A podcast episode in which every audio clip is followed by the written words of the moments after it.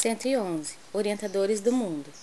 Respondeu-lhe Jesus: És mestre em Israel e não sabes isto? João 3:10.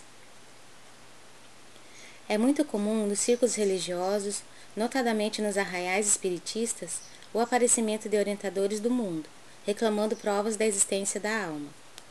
Tempo virá em que semelhantes inquirições serão consideradas pueris, porque, afinal, esses mentores da política, da educação, da ciência, estão perguntando, no fundo, se eles próprios existem.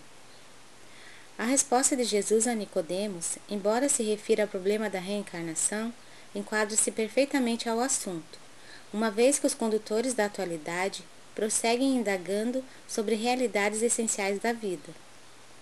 Peçamos a Deus, auxilie o homem para que não continue tentando penetrar a casa do progresso pelo telhado.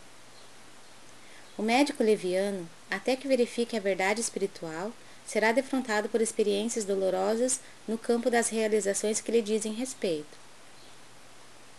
O professor apenas teórico precipitar-se-á muitas vezes nas ilusões. O administrador improvisado permanecerá exposto a erros tremendos, até que se ajuste à responsabilidade que lhe é própria. Por esse motivo, a resposta de Jesus aplica-se, com acerto, às interrogações dos instrutores modernos. Transformados em investigadores, dirigem-se a nós outros, muita vez com ironia, reclamando a certeza sobre a existência do espírito. Entretanto, eles orientam os outros e se introduzem na vida dos nossos irmãos em humanidade. Considerando essa circunstância e se tratando de problema tão essencial para si próprios, é razoável que não perguntem, porque devem saber.